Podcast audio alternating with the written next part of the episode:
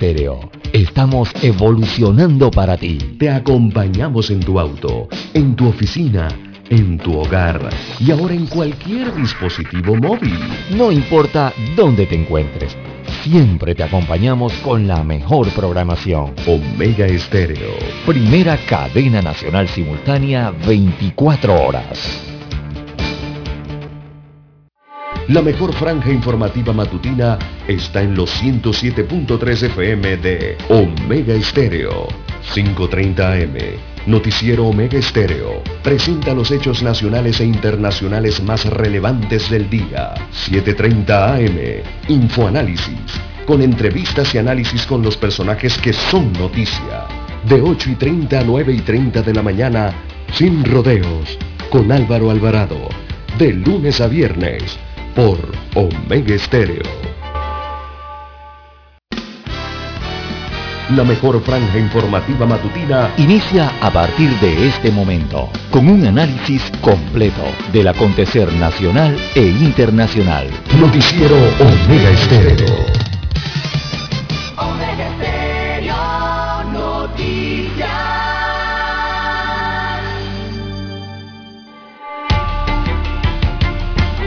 Continuación, los titulares, con los hechos que son noticias hoy.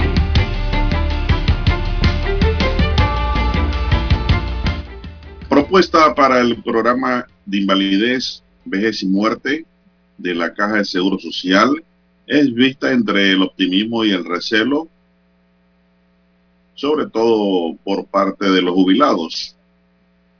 Para el presidente de la P Rubén Castillo, el asunto del programa de invalidez, vejez y muerte va más allá de la promesa del gobierno de destinarle anualmente 190 millones de dólares.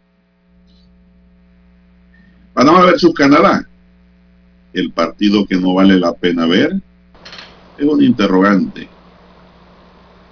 Cuba toma medidas ante sequía que afecta a casi un millón de sus habitantes. Ayagua, chico. Revocatoria de mandato de Fábrega toma vía libre. Tribunal Electoral no admitió apelación del abogado de Fábrega. Nuevos directivos de la Autoridad del Canal de Panamá toman posesión de sus cargos. Dirigentes del Suntrack se reunirán con el presidente Cortizo para abordar conflicto laboral con la CAPAC. Panamá reporta 325 nuevos casos positivos de COVID-19. Favoritismo por marca se toma compra de uniformes policiales. Avanza segundo debate el proyecto de ley que crea el distrito de bastimento. También trabajadores y empresarios avalan aporte al IBM para pero piden cambios profundos. Mesa público-privado sobre transporte de carga contenerizada acuerda establecer reuniones transversales. Gerente Tocumen dice que Terminal 2 tiene un avance del 99%. La apertura se prevé para el mes de mayo. Perú celebra que jugará la repesca a Qatar 2022 con Australia o con Emiratos Árabes. Ayer pues ganaron su partido 2 a 0 ante una ovación de 50 mil espectadores. Es decir, cuando vemos a Romel Fernández lleno en, con 25 mil, allá es el doble. En el Estadio Nacional de Lima. También amigos y amigas, tenemos que gana con gol de Thomas Partey, retorna a un mundial, así que habrán equipos nuevos en este mundial que se avecina. Tenemos que la caña de azúcar devora territorio indígena, Tacana en la Amazonia boliviana. Cacique Elena Cruz dice vacunas de COVID-19 no son obligatorias en la comarca. Es que no es obligatoria en ningún lugar, don César y don Roberto. es una necesidad de cada cual. Sancionan a un colegio particular por negar cupo a estudiante. Sigue sin esclarecerse la muerte de niña Tamara Bexaida.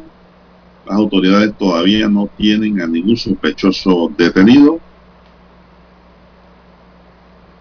Beneficiarios tienen hasta mañana para actualizar sus datos en el MIDE. También tenemos que embajadores entregan credenciales a presidente Cortizo. Explosión en laboratorio en Curundú dejó cinco heridos. También tenemos que hayan hombres calcinados en Belén, pero Belén en Panamá, por regimiento de Mañanitas y capturan a uno de los más buscados por la policía. Está vinculado a un crimen que ocurrió en la ratonera. Amigos y amigas, estos son solamente titulares. En breve regresaremos con los detalles de estas y otras noticias. Estos fueron nuestros titulares de hoy. En breve regresamos. 7.30 AM Infoanálisis, con entrevistas y análisis con los personajes que son noticia. La mejor franja informativa matutina está en los 107.3 FM de Omega Estéreo, cadena nacional. Omega Stereo tiene una nueva app. Descárgala en Play Store y App Store totalmente gratis. Escucha Omega Stereo las 24 horas donde estés con nuestra nueva app.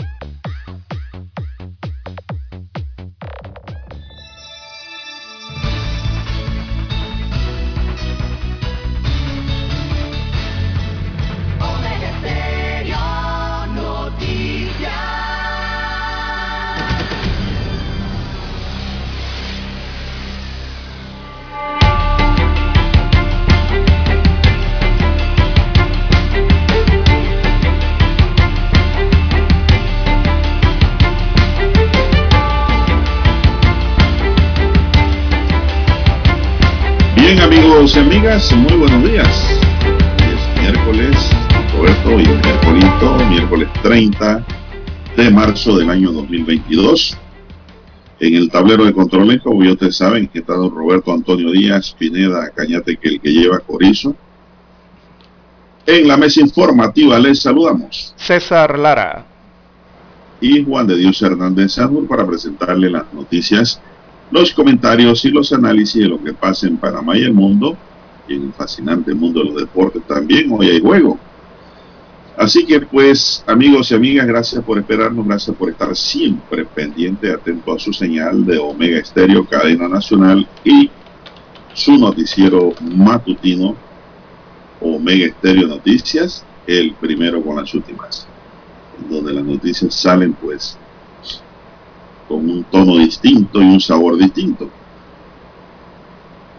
Así es como dice el amigo, eh, ¿cómo que se llama nuestro amigo? Oiga, se me fue el nombre, psicólogo de mercado, César, amigo Porcel. Jaime Porcel. El amanecer dice informado de una manera distinta. Saludos Jaime, siempre en sintonía. Bien, pedimos para todos, amigos y amigas, salud, divino tesoro, seguridad y protección, sabiduría y mucha fe en Dios. Así es. Mi línea directa de comunicación, anótela allí, tenga la pendiente, es el WhatsApp. Doble seis, catorce, catorce, cuarenta y cinco. Ahí me pueden escribir al doble seis, catorce, catorce, cuarenta y cinco. Es mi línea directa de WhatsApp, amigos y amigas. Y ni lo piraten siquiera de todos mis oyentes y mis amigos y familia saben que yo no pido plata por WhatsApp, don César, porque la otra vez me piratearon el WhatsApp y empezaron a pedir dinero, pero nadie mandó nada, porque yo no pido plata por WhatsApp, yo pido personalmente, préstamos personales, Lara, valga la redundancia. Don César Lara está en Twitter más serio hoy que una piedra eh, brava muy serio, don César. Hoy hay juego, hoy juega Panamá y Canadá. ¿Cómo amanece? Muy bien, don Juan de Dios, buenos días a usted, a todos los amigos oyentes a nivel local y también a nivel eh, internacional que nos escuchan a través de todas las plataformas donde llega la señal de Omega Estéreo y también las dos frecuencias que cubren todo el territorio nacional.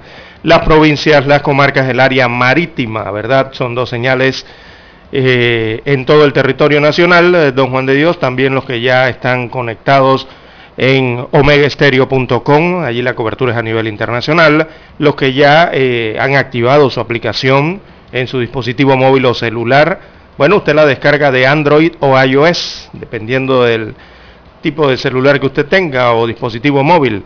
También los buenos días a los amigos oyentes que nos sintonizan en el canal 856 de Tigo, televisión pagada por cable a nivel nacional. Bueno, ¿cómo amanece usted para hoy, don Juan de Dios? Bueno, como siempre, muy optimista, don César, muy optimista. Hay que ponerle ganas al día, ¿no? Porque la vida es una y el tiempo que se va no vuelve. Así que estar optimista y positivo, pensando siempre positivo y creando cosas buenas. ¿Usted cómo amanece? Muy bien, don Juan de Dios. Bueno, eh, viendo que hoy es el último partido, el adiós de que hay que dar con la frente en alto, don Juan de Dios, de esta clasificación a, a Qatar 2022. Así que se recibe a Canadá el día de hoy en el estadio Roma del Fernández, un Canadá que es el hasta el momento el único equipo clasificado de la CONCACAF, oficialmente por lo menos, es el único. Así que bueno, a esperar a, que la selección nacional eh, ofrezca un papel digno, ¿verdad? Ya en su último partido de despedida de este torneo, eh, tan codiciado por todos los equipos a nivel eh, mundial, don Juan de Dios. Así es, don César. Bueno, ayer Perú celebró en grande Sí, sí 2-0. Felicitaciones a todos los peruanos. Obtienen el repechaje. Así es. El amigo Donola. No se pierde un noticiero. Así que pues, están felices con el fútbol, con su selección que va a un repechaje. ¿eh? Sí, quinto, también. ¿eh? Así es, quinto lugar en la Conmebol, eh, con ese partido de 2-0 y eh, quedaron eliminadas elecciones inesperadamente, ¿no? que uno piensa siempre que estas elecciones van a estar en los mundiales. Eh, bueno, quedó eliminado Chile eh, y quedó eliminado Colombia, se quedaron en el camino, igual que Panamá, don Juan de Dios. El repechaje lo obtuvo finalmente Perú. Y, y esa de Chile fue una dura derrota también, don Juan de Dios, porque estaban jugando en Santiago de Chile, ahí en la capital del país suramericano, contra Uruguay. Y Uruguay, eh, el único gol del partido lo hizo Luis Suárez. Y se lo ha hecho a los chilenos, a la selección chilena, le ha hecho un gol de precisamente de eso, de chilena. Y se le ha hecho al equipo de Chile en Santiago de Chile. Le dieron su chilena a los chilenos. En Chile. Allá mismo en Chile. Así que eh, más dura, ¿no? La, derrota eh, para los chilenos, una lástima. También eh, Colombia se ha quedado en el Mundial. James Cuadrado y compañía, Ospina y compañía no verán el Mundial. para mí no es una lástima, es parte del juego, ¿no? No, sí, claro, hay que, hay que ganar. Eso es lo bueno. Triunfar. Eso es lo bueno la competencia. Panamá está sepultado, pero estoy contento con mi selección. Sí, Yo no daba un real por esa selección. Así es. Nadie, casi nadie, al inicio. Cuando abandonaron casi todos los legendarios que fueron al Mundial, yo dije, esta selección en esta no va, va en la de arriba. Oiga, y casi entran. Bueno, hoy... fueron adaptando. Sí, hoy también hay partido importante, el segundo repechaje mundial se decide hoy a las 12 mediodía hora de Panamá, eh, juega en Doha, Qatar, Juega la selección de Isla Salomón y la selección de Nueva Zelanda. Hoy es el partido final ya, eso es a, un solo juego, don Juan de Dios, y se define al mediodía, hora de Panamá, allá en Doha, ¿no? Eh, hora de la noche para Doha. Eh, se define ese otro repechaje, allí las grandes posibilidades son para Nueva Zelanda, pero bueno, el, partido es 90 minutos y la bola es redonda, don Juan de Dios. Mire al resto del país, al resto de los países en los que le ha ocurrido. Eh, ayer Egipto se quedó fuera del Mundial. Egipto porque ahí hay una gran estrella, una gran figura que se llama Salah, que juega allá en la liga inglesa, muy conocido. Bueno, se ha quedado sin mundial el señor Salah. Ayer fue eliminado por Camerún, entonces el equipo de Egipto. Se quedó también Ibrahimovic, el de Suecia. Suecia fue eliminada también. Así que grandes figuras se quedan fuera del Mundial Don Juan de Dios. Eh, vamos a darle las 27 de las 32 selecciones que ya están oficialmente clasificadas. Hay 27 ya clasificadas para el Mundial hasta el día de hoy. Entonces por África ya están los 5 que son Ghana, Senegal, Túnez, Marruecos y Camerún. Así que echarle el ojo a Marruecos allí de esos seleccionados africanos que van para el Mundial. Eh, para Asia ya, ya está el anfitrión, que es Qatar, por supuesto, y también han clasificado Corea del Sur, Japón, Irán y Arabia Saudita. Ya tienen su cupo en el Mundial. Por Sudamérica también ya están Argentina, Ecuador, Uruguay y Brasil. Eh, la repesca entonces la tiene Perú. Eh, por Europa están clasificados oficialmente Alemania, Dinamarca, Francia, Bélgica, Croacia, España, Serbia, Inglaterra, Suiza, Países Bajos, Portugal y Polonia. Así que ya están clasificados. Allí nada más hay que esperar a la repesca que hay pendiente entre Gales o Escocia que debe enfrentar al equipo de Ucrania. De ahí sale otro, de ahí sale el boleto número 30 del Mundial. Y Don Juan de Dios por la CONCACAF ya clasificó Canadá. Así que estos son los 27 clasificados oficialmente, entonces se espera oficializar, repito, ese cupo número 28 entre, eh, sería entre Estados Unidos, el 29, eh, México, ah, faltan esos dos, técnicamente ya están clasificados, don Juan de Dios, numéricamente eh, solamente le hace falta cumplir el partido de hoy para que ya oficialmente aparezcan en el cuadro con su boleto invitados a Qatar, serían el 28 y el 29. Pendiente entonces el 30 entre Gales, Escocia frente a Ucrania, ahí estaría el boleto número 30. El boleto 31 para el Mundial saldría del repechaje entre Costa Rica y eh, el que gane entre Nueva Zelanda eh, e Isla Salomón, lo más probable es que sea Nueva Zelanda. Y el boleto 32, el último, sería el de el equipo que salga entre Perú y el mejor tercero de Asia, que en este momento está entre Australia y Emiratos Árabes Unidos. Así que ahí, estarían los 32 equipos de esos que mencioné. Y bueno, ya el sorteo para los grupos, eh, de dónde van a ubicarse los, estos grupos A, B, C, D, F, hasta el F, creo que es hasta el H o F. Bueno, eso, ese sorteo se va a realizar el próximo primero de abril en Doha. Bueno, vamos a hacer una pequeña pausa después de este recorrido por el Mundial, don César. Para anunciarse en Omega Estéreo, marque el 269-2237. Con mucho gusto le brindaremos una atención profesional y personalizada.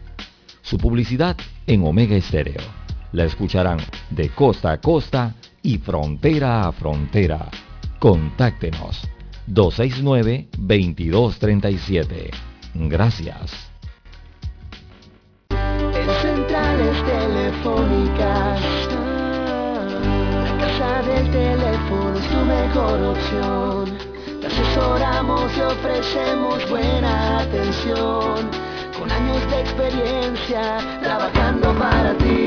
La casa del teléfono, ubicados en Via Brasil y vista hermosa. La casa del teléfono, líder de telecomunicaciones. La casa del teléfono, distribuidores de Ven a visitarnos. La casa del teléfono.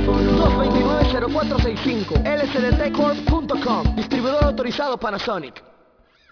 En Omega Estéreo estamos evolucionando para ti. Te acompañamos en tu auto, en tu oficina, en tu hogar y ahora en cualquier dispositivo móvil. No importa dónde te encuentres Siempre te acompañamos con la mejor programación. Omega Estéreo.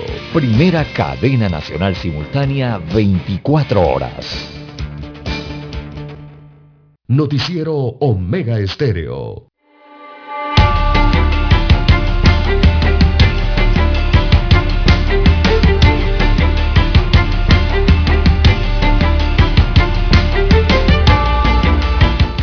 Bien, señoras y señores, son las 5.50 minutos. Panamá no registró defunciones por COVID en las últimas 24 horas, aunque se actualiza un fallecimiento para un acumulado de 8.168 fallecidos y una letalidad de 1.1%, una de las más bajas en la región. También, pues, según la información que nos llega, en el país se reportan a la fecha 763.933 casos acumulados confirmados, de los cuales 325 son casos nuevos positivos. subió el número ¿eh? de ayer a hoy. Cuidadito. ¿eh? Los recuperados ascendieron a 753.329 casos, de los cuales 302 son nuevos recuperados. Se aplicaron 7.696 pruebas para una positividad de 4,2%. Hasta el momento hay 2.436 casos activos en todo el país, de los cuales 2.335 están en aislamiento domiciliario y 101 hospitalizados. Los que están en aislamiento se dividen en 2.037 en casa y 28 en hoteles. Los hospitalizados son 88 en sala y 13 en la unidad de cuidado intensivo. Ayer estaban en 11, hoy están en 13. Hay que seguir las medidas de bioseguridad. Esto no se ha ido, César. Ejemplo, China, Shanghái. ¿Cómo está la cosa allá? Terrible. ¿Qué más nos pudiera usted añadir, don César? Bueno, como todos los días, don Juan de Dios, 4.2% de positividad en cuanto a esas 7.692 pruebas, el 4.2% resultó positiva, se mantiene por debajo del 5% establecido por la Organización Mundial de, la Salud, así que Panamá mantiene por el momento el control de la pandemia en este aspecto. Eh, hay que recordar entonces a la ciudadanía que se eliminó el uso obligatorio de las mascarillas en espacios abiertos o al aire libre mediante un decreto eh, del pasado 28 de marzo, es el decreto número 37, pero estas deben seguir usándose en espacios cerrados o en los interiores. Así que es importante también eh, esa situación y también en aquellos espacios abiertos o al aire libre donde haya aglomeración de personas. Allí se requiere mascarilla y no se pueda, eh, también en los espacios donde no se pueda mantener lo que es el distanciamiento físico de al menos un metro de eh, distancia. Hay que eh, aclarar, don César, que las procesiones tienen que hacerse con mascarilla. Exacto, las procesiones son con mascarilla, correcto. Todas en el país. Todos los que van a la procesión tienen que usar mascarilla porque es mentira de que van a estar a un metro de distancia uno de otro. Allí va a haber aglomeración a pesar de que eh, estas actividades se realicen en calles, en espacio abierto. Tiene que ser con mascarilla don César. Sí, allí... Las autoridades de salud tienen que estar pendientes de eso. ¿eh? Sí. Por ejemplo, eh, mm, las imágenes o, lo que ocurrió en el estadio Romal Fernández en el último partido de fútbol eh, preocupan al Ministerio de Salud. Allí se observó un gran número de participantes que estaban usando la mascarilla de manera incorrecta. La tenían, pero la tenían colocada de forma incorrecta, colgando en las orejas o o debajo del mentón o no la utilizaban, la tenían en la mano o la tenían en los bolsillos de los pantalones. Eh, y también eh, eh, esta situación, según el MINSA, se está replicando lo que ya han observado o inspeccionado, se está replicando esto en bares y en discotecas a nivel nacional, en muchas inspecciones que ya han realizado don Juan de Dios. Así que han encontrado esas deficiencias allí eh, que les causa preocupación a, los expertos allí en el Ministerio de Salud. Así es, don César, así como usted lo dice. Bueno, la cobertura de la población meta, que es a partir de los 5 años, de 86.8% con primera dosis, 76.4% con segunda dosis y 45.9% con dosis de refuerzo que se aplica en la población de 16 años en adelante. Y, el, bueno, usted lo ha dicho, el Ministerio de Salud está haciendo el llamado a la población, don César, eh, que los espacios cerrados interiores en aquellos espacios abiertos al aire libre que involucra aglomeración de personas donde no se puede mantener distancia física de al menos un metro es obligatorio el uso de mascarillas. Es así. Eh, yo no sé cómo hace la gente que camina por la central y Caledonia, don César. En la central usted no camina un metro de uno de otro. Sí, yo sí, de, eh, iría a la central o, a, una, a un paseo peatonal o a un paseo peatonal o a una acera, eh, que sé que es un lugar muy concurrido, o sea, que muchas personas van a estar pasando frontalmente a mí, eh, muy cerca y en gran y en demasía, yo utilizaría la mascarilla, don Juan de Dios. personalmente yo me la pondría. No sé los demás, la decisión que tomen, a pesar de que sea un espacio al aire libre. Hay que recomendar para que la usen. Así que hay que recomendar su uso. Es lo que más le conviene. Eh, ya el MINSA muestra preocupación por, como lo usted dijo, ¿no? En el partido de fútbol en el estadio Ronald Fernández, donde se observó pues mucha gente incumpliendo las medidas de uso correcto de la mascarilla, sobre todo la juventud, porque porque le hace un llamado a la población a cumplir con las medidas en estos espacios de riesgo. El MINSA también observa con mucha preocupación el incumplimiento de las medidas de seguridad en bares y discotecas, don César. Hay un relajamiento muy grande. Entonces, cuando el Ministerio de Salud no aprieta las clavijas, viene la lloradera y el llanto por parte de los dueños de los bares y de las discotecas. Así es. Pero si son los primeros a poner orden en sus locales, hombre. Sí, el problema es que al inicio mucho se actuó mal al respecto de la pandemia. Eh, en otros casos yo creo que ni siquiera se actuó y en otros se actuó tarde. Entonces yo creo que hemos tenido que aprender ya en dos años de esta pandemia en el país cómo se deben hacer las cosas. Ya los protocolos están, las normativas que se deben aplicar en caso de pandemia están más que claras, don Juan de Dios, y los actores eh, deben aplicarlas de, eh, de, forma consciente, don Juan de Dios, sin estar, de ellos, estar detrás de ellos con decretos, con fiscalizaciones, con operativos. O sea, la gente debe entender, eh, la población debe entender que anterior a esta pandemia prácticamente en el país no existía una ley o un reglamento o un protocolo o qué hacer frente a una pandemia. Eso ni siquiera nos había pasado por la cabeza en el 2019, don Juan de Dios. A nadie. Nada. Tener eso. Ahora ya sabemos, perdón, cómo hacerlo, eh, cómo se implementa en cada uno de los sectores económicos, sociales, eh, productivos del país, como usted quiera, y simplemente hay que eh, verlos, ir a, esos libros o reglamentos y tratar de cumplirlos. el gran ejemplo aquí es el aeropuerto de entrada al país o los puertos. Allí usted ve que actualmente cómo se aplica de forma correcta los protocolos de salud pública al respecto frente a esta pandemia, don Juan de Dios. Y usted constantemente ve el reporte del aeropuerto y normalmente encuentra un cero contagio detectado. Y cuando lo detectan te lo avisan, pero lo detectan. ¿Cómo no?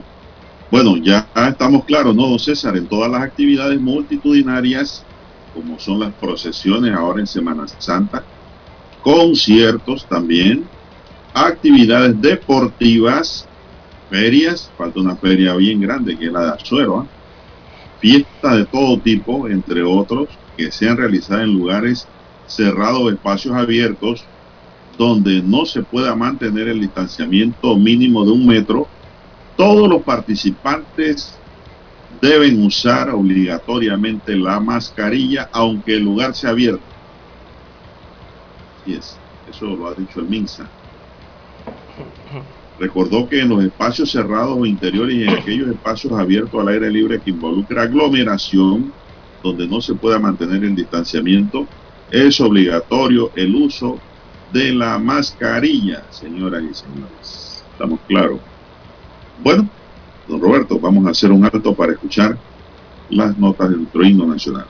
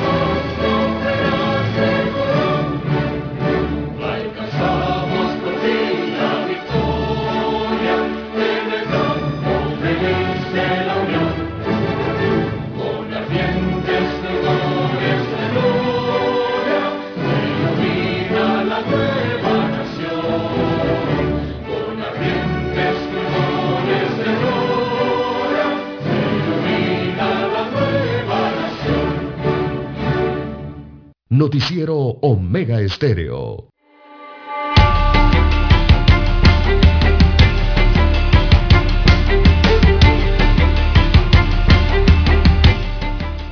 Bien, que ahora ya tenemos, don César, en el reloj Omega. Bien, las 6.3, 6.3 minutos eh, de la mañana en todo el territorio nacional. Sectores obreros y empresariales avalaron la decisión del gobierno de destinar 190 millones de dólares anuales al programa de invalidez, vejez y muerte de la Caja de Seguro Social, proveniente de las regalías al Estado por la explotación de cobre que realiza la empresa minera Panamá, aunque consideraron que se debe tomar otras medidas y hacer cambios profundos para salvar este programa. El pasado lunes, el jefe del Ejecutivo detalló que a partir de este año el 50% de los ingresos mínimos anuales, que son alrededor de unos 190 millones de dólares, serán destinados para el programa de IBM de la Caja de Seguro Social. Al asignar estos recursos, el programa IBM, los jubilados y pensionados tendrán la tranquilidad de que sus pagos están garantizados, afirmó. Bueno, yo agrego por un tiempo. Sí, porque eso no cubre todo. Porque la, esta minería no es de un recurso renovable, es un recurso natural no renovable.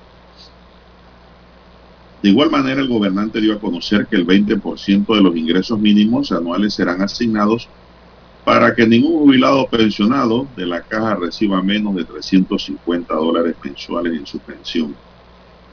Eso le cae bien a la mayoría, César, de los jubilados, de los pensionados, mejor dicho. Pues los jubilados se jubilan bien, con buenos salarios. De los pensionados, aquí hay pensionados, César, que ganan 150 eh, dólares al mes. Se les da, pues, en base a sus cálculos. Dice Chavarría que hay otras opciones. Rafael Chavarría del Consejo Nacional de Trabajadores Organizados está bien, dice que se le vaya a inyectar 190 millones al programa de pensiones provenientes de la actividad minera. No obstante, manifestó que la seguridad social del país requiere de otras medidas más futuristas, no una medida para salir de del paso en estos momentos. Si solamente se va a hacer eso y los fondos de IBM se van a dejar tal como están, me parece que no se resolvería gran cosa.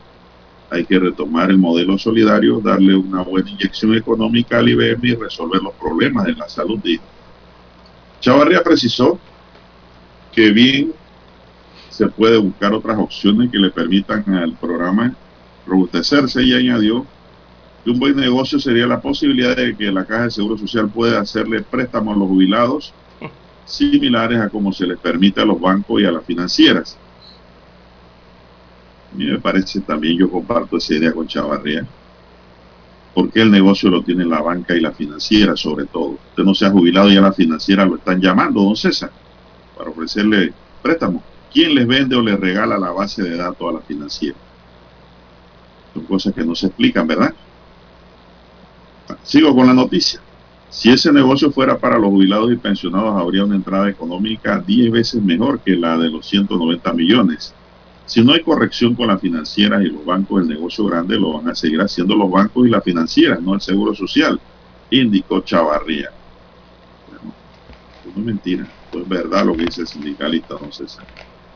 Aquí casi todos los pensionados están prácticamente endeudados hasta el cuello con la financiera. Ponen contratos Lara que a veces jamás en la vida, de lo que les queda de vida, pueden salir de él y lo termina pagando un seguro. El mismo seguro, pues, lo tiene que pagar el trabajador, o el jubilado, o el pensionado. Así es. El sector empresarial pide cambios profundos también eh, para el presidente de la PD, eh, Rubén Castillo, dice que el asunto del programa de invalidez, vejez y muerte va más allá de la promesa del gobierno de, de destinarle anualmente 190 millones de dólares. Sabemos que si no se hacen cambios profundos, el déficit se seguirá ampliando, por lo que cualquier solución debe ser sostenible y de ninguna manera regresar al sistema de reparto definido, ya que se podría provocar un colapso social y económico. Castillo se mostró de acuerdo con las mejoras de las pensiones siempre que se aborde de manera racional la crisis del programa de invalidez, vejez y muerte. Si no se da una solución a largo plazo, tendríamos que financiar el déficit con dinero que debería destinarse a educación, salud e infraestructura, destacó Castillo. Agregó que la data dura indica que, según estudios, al 2050 el mundo tendrá más de 1.250 millones de personas con más de 60 años, lo que implica que el sistema debe adaptarse a esa realidad. Pensar en, de otra forma es un acto de irresponsabilidad con los jóvenes de hoy, advirtió el abogado Castillo. Tras la culminación en diciembre pasado del diálogo nacional por la Caja de Seguro Social, se espera que la Organización Internacional del Trabajo entregue en julio próximo a la institución el informe preliminar sobre la situación del programa Invalidez, Vejez y Muerte, según dio a conocer en su momento el subdirector general de la institución, Edwin Rodríguez. Explicó que este informe permite contar con una herramienta más precisa para tomar las decisiones en aras del fortalecimiento de los diferentes programas sobre los cuales descansa la institución, don César. Eso es lo que se ha dicho. Así es, es que evidentemente, digo, don Juan de Dios, es que la cifra quizás la gente escuche eh, de 75 millones, de 120, 150 millones, y suene a una cifra eh, alta, por lo menos en millones de dólares. Pero cuando hablamos de la caja del Seguro Social, don Juan de Dios, y del programa de invalidez, vejez y muerte, estas son cifras mínimas. Hablar de 100 millones, de 200, 300, 400 millones de dólares frente al problemón que hay en este riesgo de la caja del Seguro Social, eso es casi nada. Estamos hablando de que eh, las pensiones, digo, para entender lo que realmente sucede en la caja del Seguro Social y en sus subsistemas, por ejemplo, en el subsistema de beneficio definido del IBM, hay que considerar que se pagan 2 mil millones de dólares anuales en pensiones. Por allí está el pago que hace la caja del Seguro Social, tan solo en ese subsistema. Y aquí estamos hablando de 75 millones anuales de aporte nada más, eh, para evitar que esos eh, sistemas quiebren o, o, sigan con el déficit que ya vienen arrastrando. E incluso, don Juan de Dios, los déficits anuales para estos años, ya 22, 23, 24, 25, el déficit viene por un orden de 220, 250 millones de dólares y subiendo. Pero nos están hablando entonces de aportes de 75 millones de dólares que digo, no están mal eh, al final, pero eh, hay que ver las eh, proporciones de esas cifras, no en el contexto general, don Juan de Dios.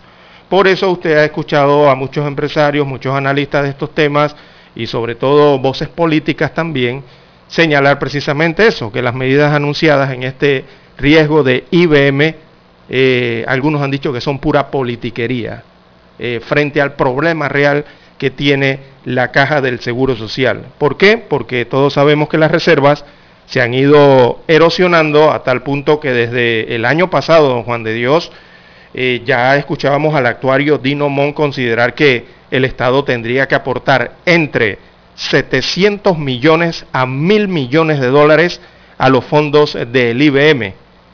Así que la situación eh, es complicada, por eso es el llamado a, a entrar, eh, a meterle diente al problema eh, propio del seguro social, más allá de lo que se le pueda aportar con estas sumas de dinero. Es tratar de arreglar el sistema para que no siga el problema, porque el problema es que no hay dinero, don Juan de Dios, suficiente para hacerle frente año tras año a estas obligaciones de las pensiones. Ese es el gran problema. Muy bien, esto ayer, eh, don César, muchos jubilados y pensionados no creen todavía en que sus pensiones podían aumentar a 350, pues sobre todo aquellos que ganan una ración mínima. Ingresos, ¿no? Otros decían que no era justo porque todo el mundo no es pensionado, ¿no? Y que habían otras, otros renglones que cubrir. Yo creo que lo que ha dicho el presidente no es incorrecto. Me parece, a mi modo de ver, que es correcto, don César, por una sencilla razón. Porque eh, la pensión o jubilación ya es un derecho adquirido. Es decir, desde el momento en y está establecido por ley, ¿eh? desde el momento en que usted termina de pagar sus cuotas, usted adquiere un derecho. Es un derecho adquirido en donde el Estado queda obligado Sin embargo, cuando hablamos de programas como 100 a los 65, también es un derecho. Pero el Estado no está obligado realmente a mantener eso porque eh, no, no hay un derecho adquirido, no hay una obligación del Estado porque en y eso no paga. Ese programa de 65, de 120, a los 65, usted no da un real para eso. y, y, eso no aporta a la cuota del Seguro Social además. Por eso le digo, eso es algo abierto que mañana cualquier gobierno puede decir, lo reduzco y subo la edad o lo elimino. Sí, es tanto que... Eh, perfectamente se puede. Exacto, es tanto que personas que llegan a la edad de pensión, cuando se dan cuenta que sus pensiones, eh, cuando le hacen toda la fórmula esta que le restan y usted nada más le corresponde tanto, eh, don Juan de Dios, hay montos que ni, ni siquiera llegan a los 120 dólares a través de la pensión del Seguro Social, don Juan de Dios. y, muchas de, y muchas de estas personas incluso hasta renuncian a la pensión de la caja del Seguro Social para irse con los 120 a los 65, don Juan de Dios, porque representan unos 10 hasta 20, 30 dólares más de lo que pudiesen estar recibiendo en el Seguro Social. No, usted renuncia a eso, Lara, cuando no ha completado las cuotas y tiene la edad. Usted puede decirle al seguro, yo deme mi dinero, que yo no voy a, aspirar a ninguna pensión. Entonces le dan su dinero y se va a los 120, a los 65, que no es una obligación del gobierno porque usted no ha cotizado un centavo para eso. En cambio, el pensionado y jubilado sí tiene el derecho a reclamar porque han cotizado durante determinado tiempo que exige la ley. Vamos a la pausa y volvemos.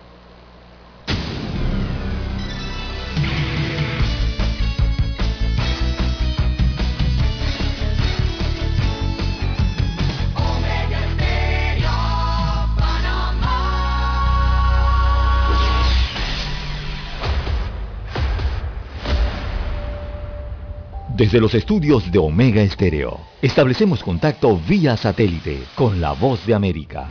Desde Washington, presentamos el reportaje internacional.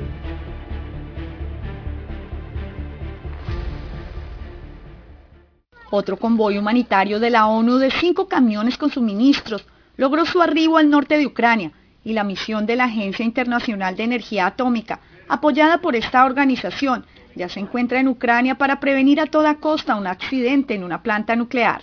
Se solicita que al personal de esta agencia en Ucrania se le conceda acceso seguro y concese al fuego a todas las instalaciones nucleares. Su importante trabajo no debe ser interferido. Mientras los desplazados internos en Ucrania ya superan los 10 millones y para los que cruzan las fronteras, el dolor es devastador. La gente está desorientada y perdida. Mi madre, por ejemplo, está perdida. Llora, mira las noticias en su teléfono y no tiene idea de lo que va a pasar. Mi hermana pequeña es igual, no quiere jugar ni relacionarse con nadie. Pero la posibilidad de aliviar el dolor humano se ha visto entorpecida con falsas narrativas que atentan contra la integridad de socorristas en las zonas de conflicto. Así lo denunció el vocero del Comité Internacional de la Cruz Roja. El Comité Internacional de la Cruz Roja no está involucrado en ninguna evacuación forzosa o traslado forzoso de civiles a Rusia desde Mariupol o cualquier otra ciudad ucraniana. Para que quede absolutamente claro, nunca apoyaremos ninguna operación que vaya en contra de la voluntad de la gente o de nuestros principios. Tampoco abriremos una oficina dentro de Rusia para filtrar a los ucranianos, ni campos de refugiados, ni ningún otro tipo. Ángela González, Voz de América, Naciones Unidas, Nueva York. Escucharon vía satélite desde Washington el reportaje internacional. Noticiero Omega Estéreo.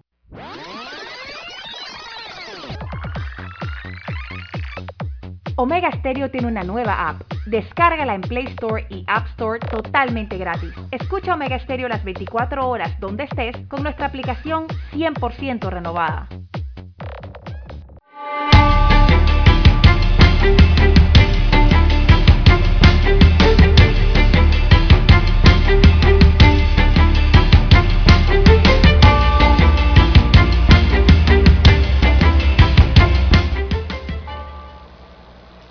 Bien, amigos oyentes, las 6.18, 6.18 minutos de la mañana en todo el territorio nacional.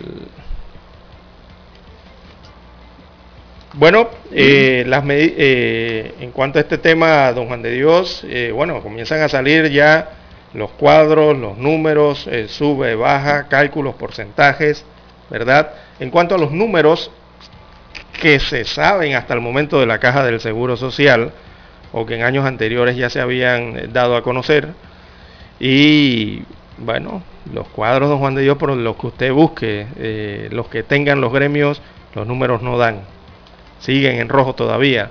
Sigue el problema del resultado operativo negativo. Eh, cuando les hablan así en el Seguro Social, simplemente le están hablando de que los ingresos no son suficientes para satisfacer y ya eso viene ocurriendo desde el año 2019-2020. y bueno, las proyecciones eh, después del escenario del COVID-19 vinieron a complicar aún más la situación. Eh, hay declaraciones interesantes hoy de eh, Jorge Nicoló, de este anuncio presidencial. Así que Jorge Nicoló, que es expresidente de Cleveland Wireless y también consultor, que ha estado muy empapado en estos temas en estos últimos años, eh, analizó las finanzas del IBM. dice Nicoló, o su posición también es compartida, con eh, Juan Lacalle, uno de los técnicos eh, sentados actualmente en la mesa del diálogo por la Caja del Seguro Social, y también por Pablo Gutiérrez, que es otro especialista en la gestión de riesgos y seguros. Así que los cerca de 190 millones de dólares que se inyectarán anualmente al IBM serán irrelevantes ante el déficit de 1.700 millones de dólares que se proyecta para el año 2029 dicen estos analistas expertos en temas de seguridad social. Eh, de hecho, eh, coinciden en que el constante déficit en los últimos años ha provocado el desgaste de los ahorros del subsistema exclusivamente de beneficio definido del IBM y por ello señalan solo habrá reservas con suerte hasta el año 2024. Hasta allí le calculan la reserva, o sea, el déficit, lo que puede eh, seguir dando, ¿no? De ahí para adelante serían puros números rojos, déficit, déficit, déficit. Así que la situación, eh, bueno, es la que todos esperamos que cuando se entregue ese informe de la Organización Internacional de Trabajo, don Juan de Dios, que según los que están en la mesa del diálogo sería para mediados de año, se calcula que sea en junio o julio, se está entregando ese informe, eh, entonces se decida finalmente actuar frente a este problema de la caja del Seguro Social, porque el diálogo ha quedado prácticamente congelado, don Juan de Dios, a espera de esos numeritos. Y sigue pasando el tiempo y sigue el déficit. Bien, continuamos. Pareciera que aquí todo lo podemos arreglar con deudas y préstamos, don César.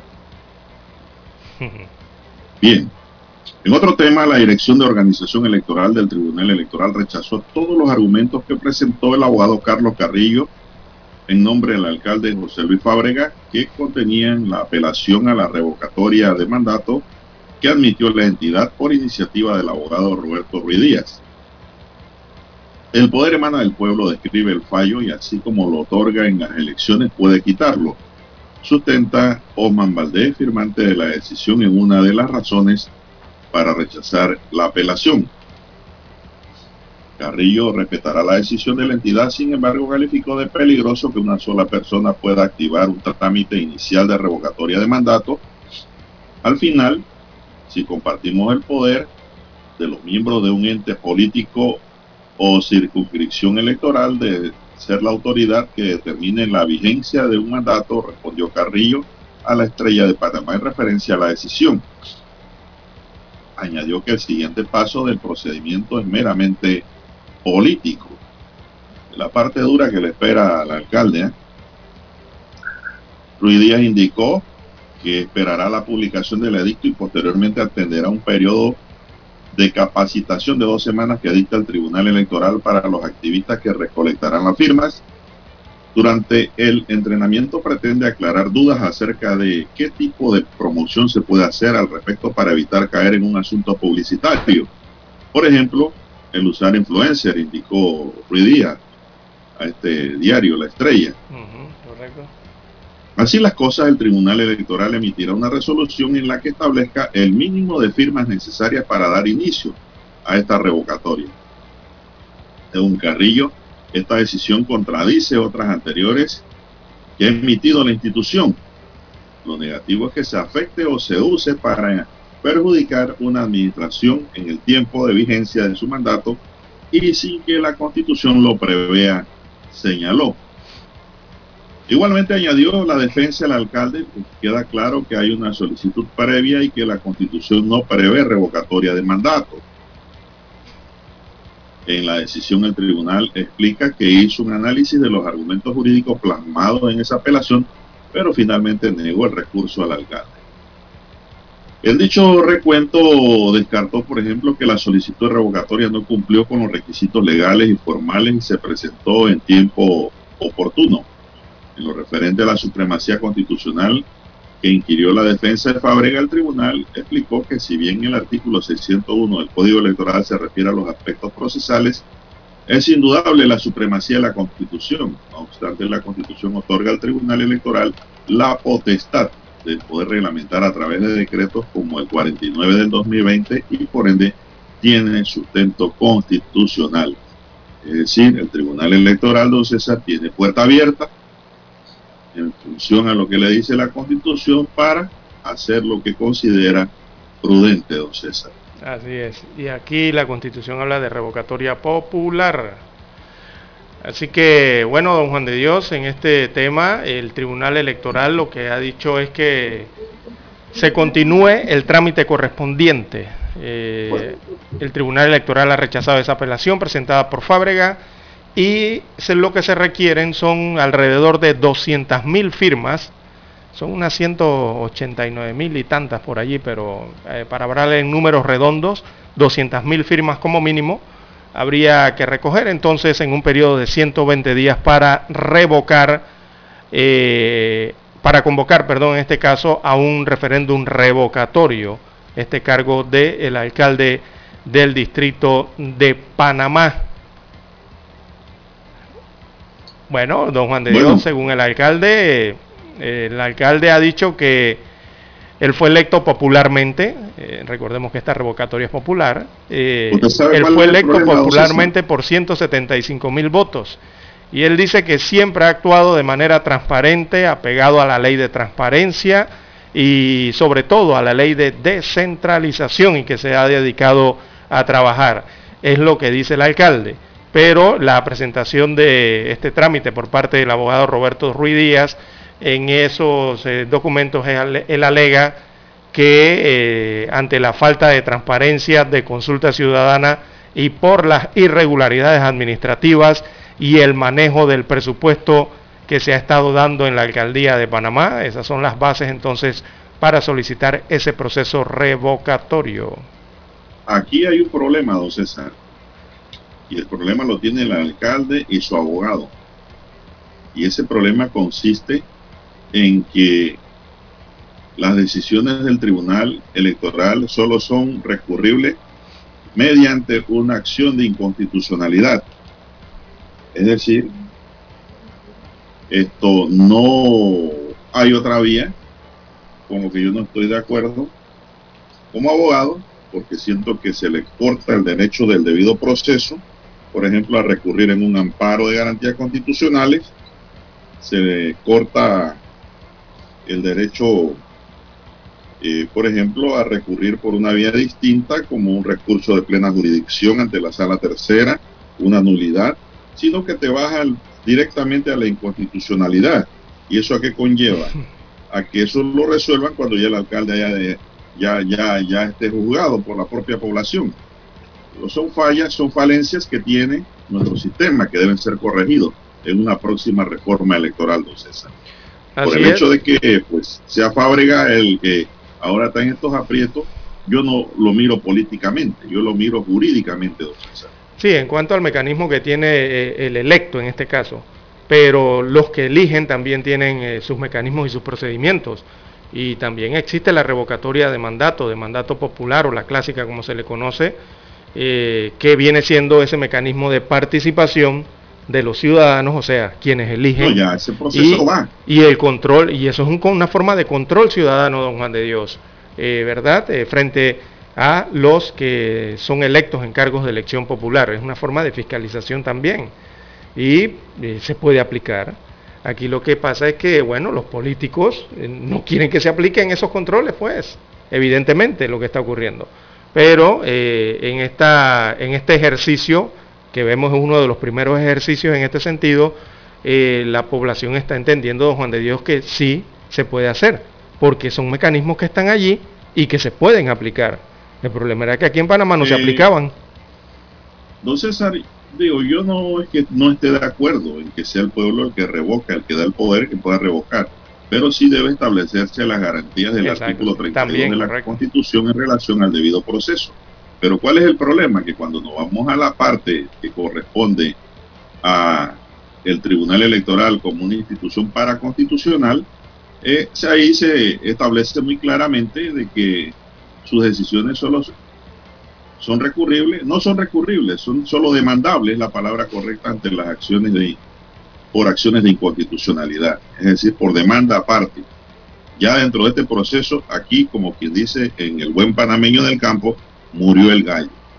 Lo que sigue ahora es abrir el proceso revocatorio. Exactamente, porque ya ahí viene el mecanismo directo, ¿no? En, las urnas. Ahí el pueblo va a decidir si sí o si no lo quiere.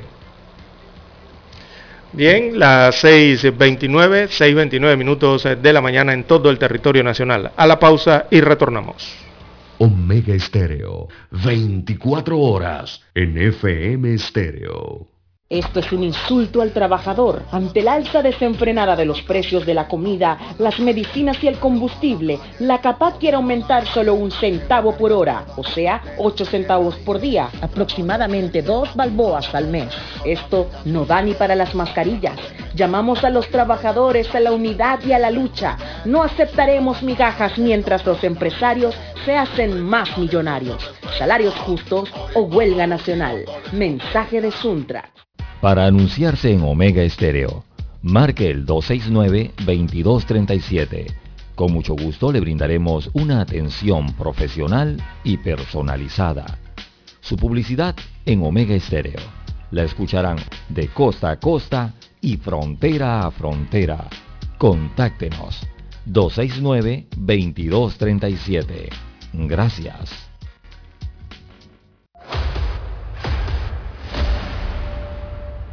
Desde los estudios de Omega Estéreo, establecemos contacto vía satélite con la voz de América. Desde Washington, presentamos el reportaje internacional.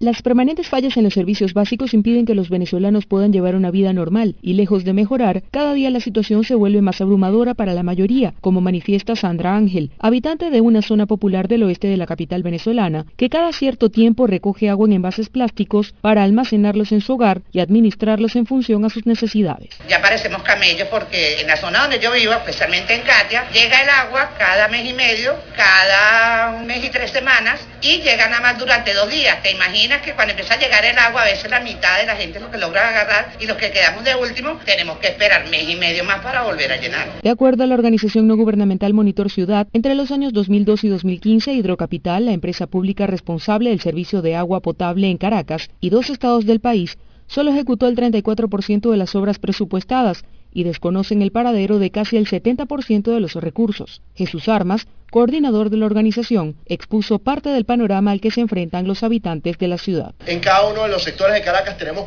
cada vez menos agua potable. Según nuestros datos de monitoreo del año 2021, los caraqueños pasan 100 horas a la semana de las 168 posibles sin tener acceso a agua a través de tuberías. En diciembre del año pasado, el presidente Nicolás Maduro aseguró que durante el primer semestre del 2022, su gobierno resolvería al 100% la situación del suministro de agua potable en el país. Especialistas en materia sanitaria coinciden en que el Estado incumple con garantizar el derecho humano de acceso al agua y se trata de un problema de salud pública. Carolina Alcalde, Voz de América, Caracas. Escucharon vía satélite desde Washington el reportaje internacional.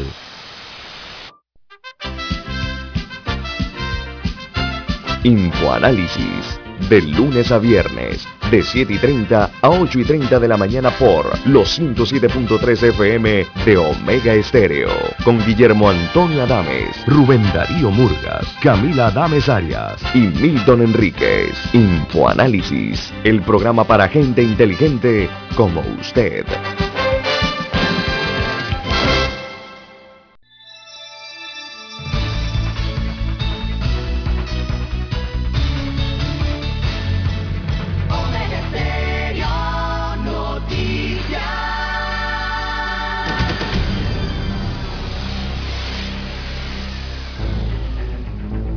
Las noticias impresas en tinta sobre papel. Con ustedes.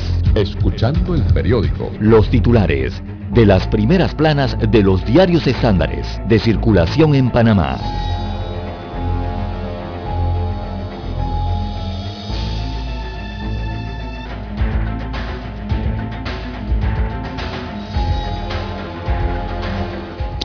Bien, amigos oyentes, el diario La Estrella de Panamá titula para este 30 de marzo del 2022. Propuestas para el IBM de la Caja del Seguro Social es vista con optimismo, destaca la estrella de Panamá. Así que la propuesta del gobierno de asignar el 50% de los ingresos de la explotación de la mina de cobre al programa o al riesgo de invalidez, vejez y muerte de la Caja del Seguro Social fue recibida con aplausos por algunos sectores, pero otros, aunque la consideran positiva, estiman que es insuficiente para el sistema de pensiones. Los trabajadores eh, consideran saludable la inyección económica de estos eh, aproximadamente 190 millones de dólares, pero piden otras medidas. Los empresarios apuestan por medidas profundas. Bueno, aquí hay una cita eh, del presidente del Consejo Nacional de la Empresa Privada, él Rubén Castillo. Abro comillas, le cito, eh, si no se da una solución a largo plazo, tendríamos que financiar el déficit con dinero que debería destinarse a educación, salud e infraestructuras. Cierro comilla, es lo que dijo ayer el presidente del CONEP. También en otros títulos para la mañana de hoy tenemos polémica por la compra de uniformes de los estamentos de seguridad. Esto en cuanto a una licitación. También se realizó un foro ayer. Ministras de Centroamérica y República Dominicana analizan situación de la mujer migrante. También para hoy, amigos oyentes, avanza revocatoria de mandato a, alcalde Fábrega. Así que el Tribunal Electoral rechazó la apelación que presentó el alcalde de Panamá, José Luis Fábrega, en contra de la resolución de la entidad que admitió abrir un proceso de revocatoria de mandato. Esto representa que el abogado Roberto Ruiz Díaz, quien impulsa la iniciativa, puede iniciar la recolección de firmas. También para hoy, amigos oyentes, científicos descubren 17 nuevas especies de hongos en tierras altas y bajas de la provincia de Chiriquí. También hay un vistazo a las mejores playas para practicar el surf y para pasar el fin de semana. Hay un listado y bonitas fotografías, tanto en el litoral caribe como en el litoral pacífico de Panamá. También veamos en las internacionales, Ucrania y Rusia, nueva ronda de negociaciones y tregua a media o a medias. Bueno, el presidente de Ucrania, Volodymyr Zelensky, afirmó que ve señales positivas en las negociaciones de paz con Rusia celebradas ayer en Estambul.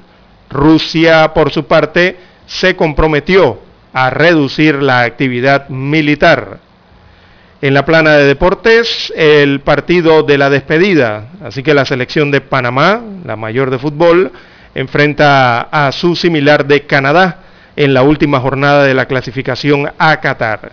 Será un partido para despedir la roja, destaca hoy la plana de deportes de la estrella de Panamá. Bueno, la fotografía principal del rotativo la titulan Tocumen, nueva tecnología para el control. Versa entonces el pie de foto eh, que con la apertura de la Terminal 2 el próximo 2 de mayo, el Aeropuerto Internacional de Tocumen pone en funcionamiento el nuevo Centro de Control de Operaciones Aeroportuarias, que contará con tecnología de punta para coordinar en tiempo real múltiples procesos de la terminal aérea.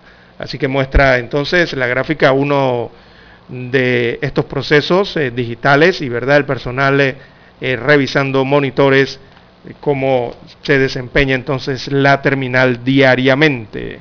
Bien amigos oyentes, estos son los títulos que muestra la estrella de Panamá. Revisemos ahora los títulos que nos brinda la portada del diario La Prensa.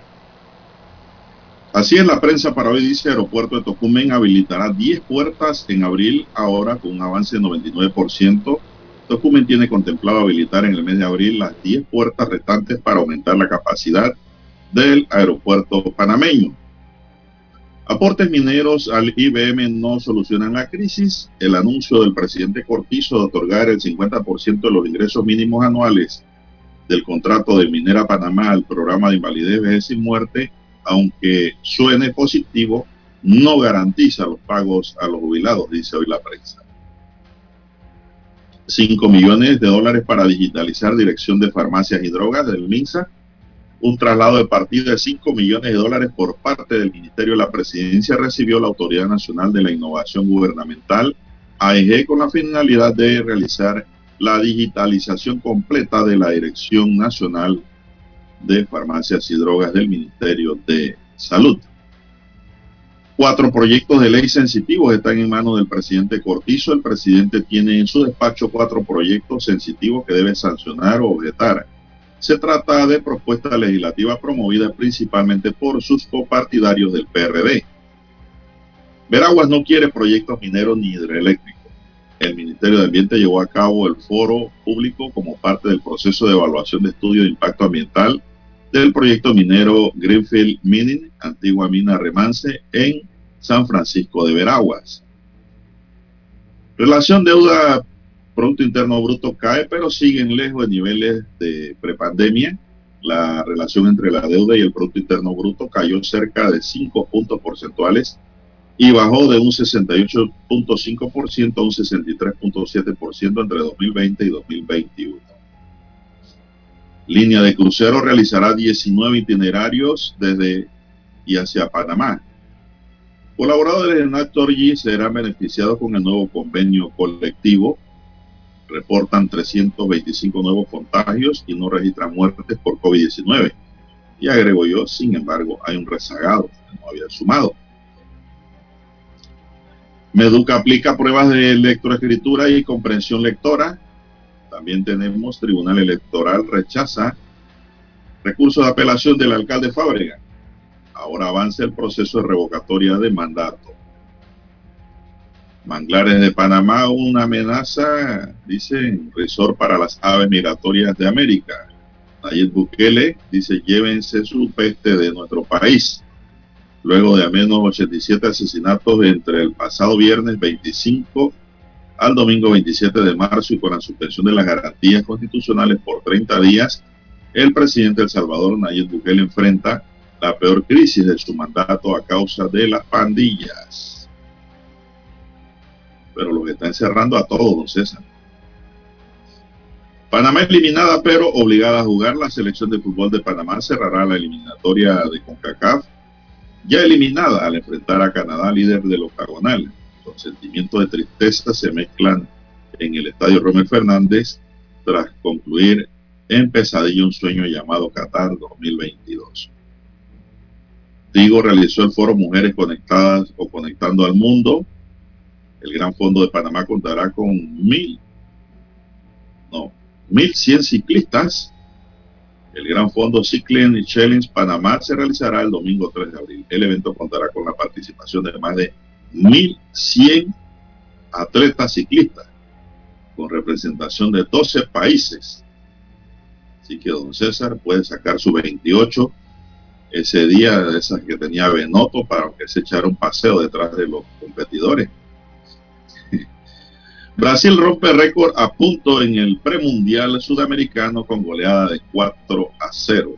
Perdón, era Roberto. Roberto era el ciclista, no Lara. Me equivoqué. Rusia promete desescalada en Ucrania mientras Occidente llama a no bajar la guardia.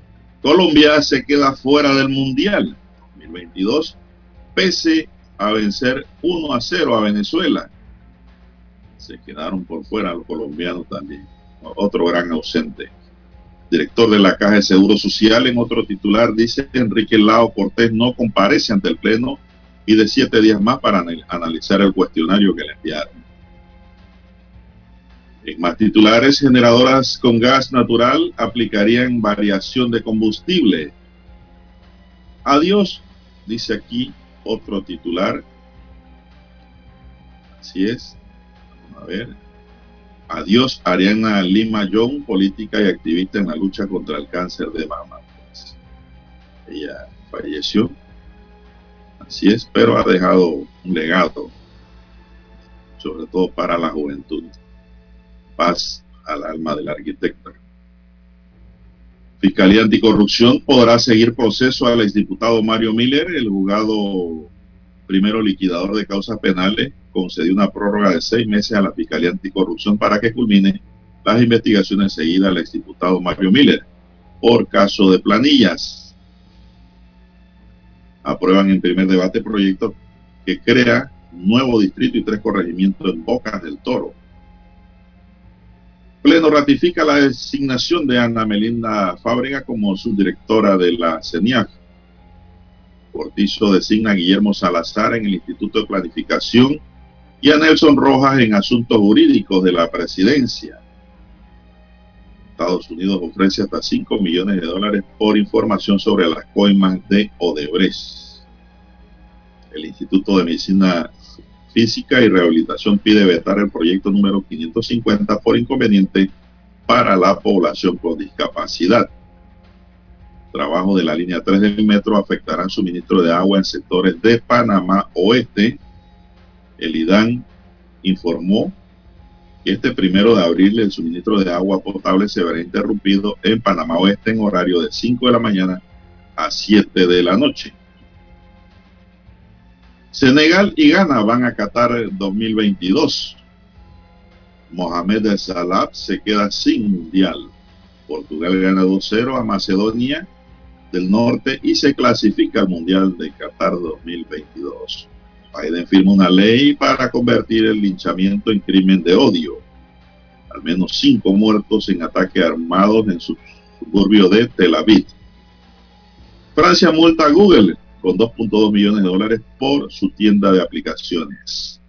Señoras y señores, estos son los titulares que le podemos ofrecer del diario La Prensa para hoy, así concluimos con la lectura de los titulares correspondientes a la fecha. Hasta aquí, escuchando el periódico. Las noticias de primera plana, impresas en tinta sobre papel. 7.30 AM Infoanálisis, con entrevistas y análisis con los personajes que son noticia. La mejor franja informativa matutina está en los 107.3 FM de Omega Estéreo, cadena nacional. Para anunciarse en Omega Estéreo, marque el 269-2237. Con mucho gusto le brindaremos una atención profesional y personalizada. Su publicidad en Omega Estéreo la escucharán de costa a costa y frontera a frontera. Contáctenos 269-2237. Gracias.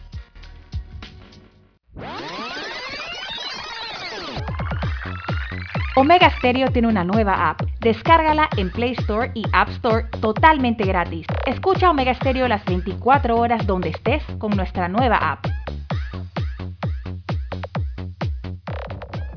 Noticiero Omega Estéreo.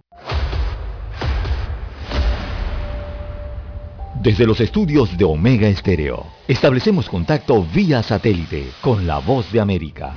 Desde Washington, presentamos el reportaje internacional.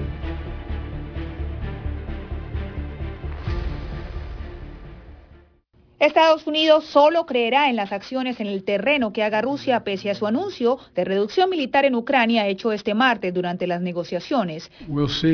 Sin embargo, veremos si cumplen, fue lo que aseguró el presidente Joe Biden este mismo martes durante su encuentro con el primer ministro chino Li Xin-long, poco después de mantener una llamada telefónica con líderes de Gran Bretaña, Francia, Alemania e Italia.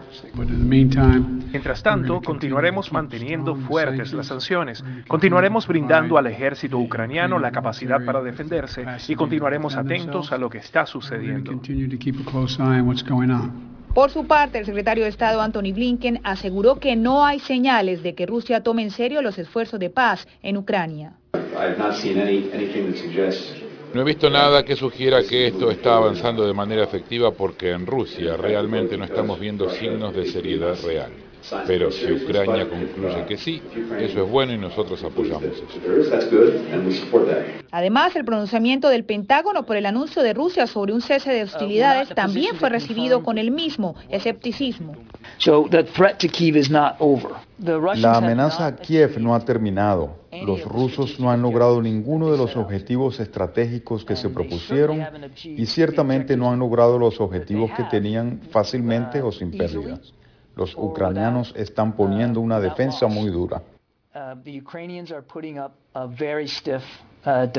Durante la reunión telefónica este martes con el presidente Biden, los líderes de Francia, Alemania, Italia y Reino Unido afirmaron que también continúan elevando los costos a Rusia por su ataque a Ucrania, brindando seguridad a su ejército y asistencia humanitaria. Diva Lizette Cash, Voz de América, Washington.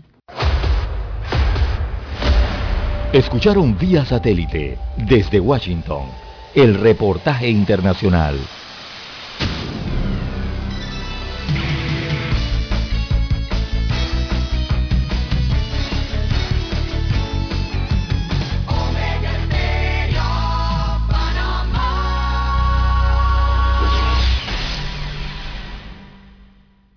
El grupo editorial El Siglo y la Estrella nos preparamos para la selección de las 25 mujeres más destacadas edición 2022.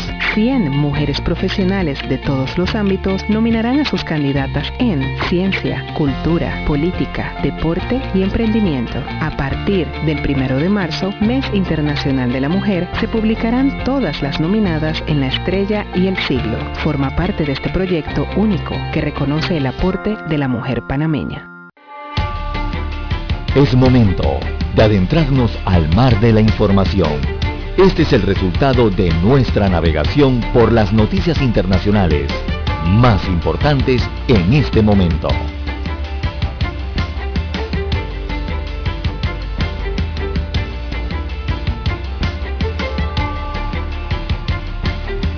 Bueno, iniciamos el recorrido por lo que pasa en el mundo, don César.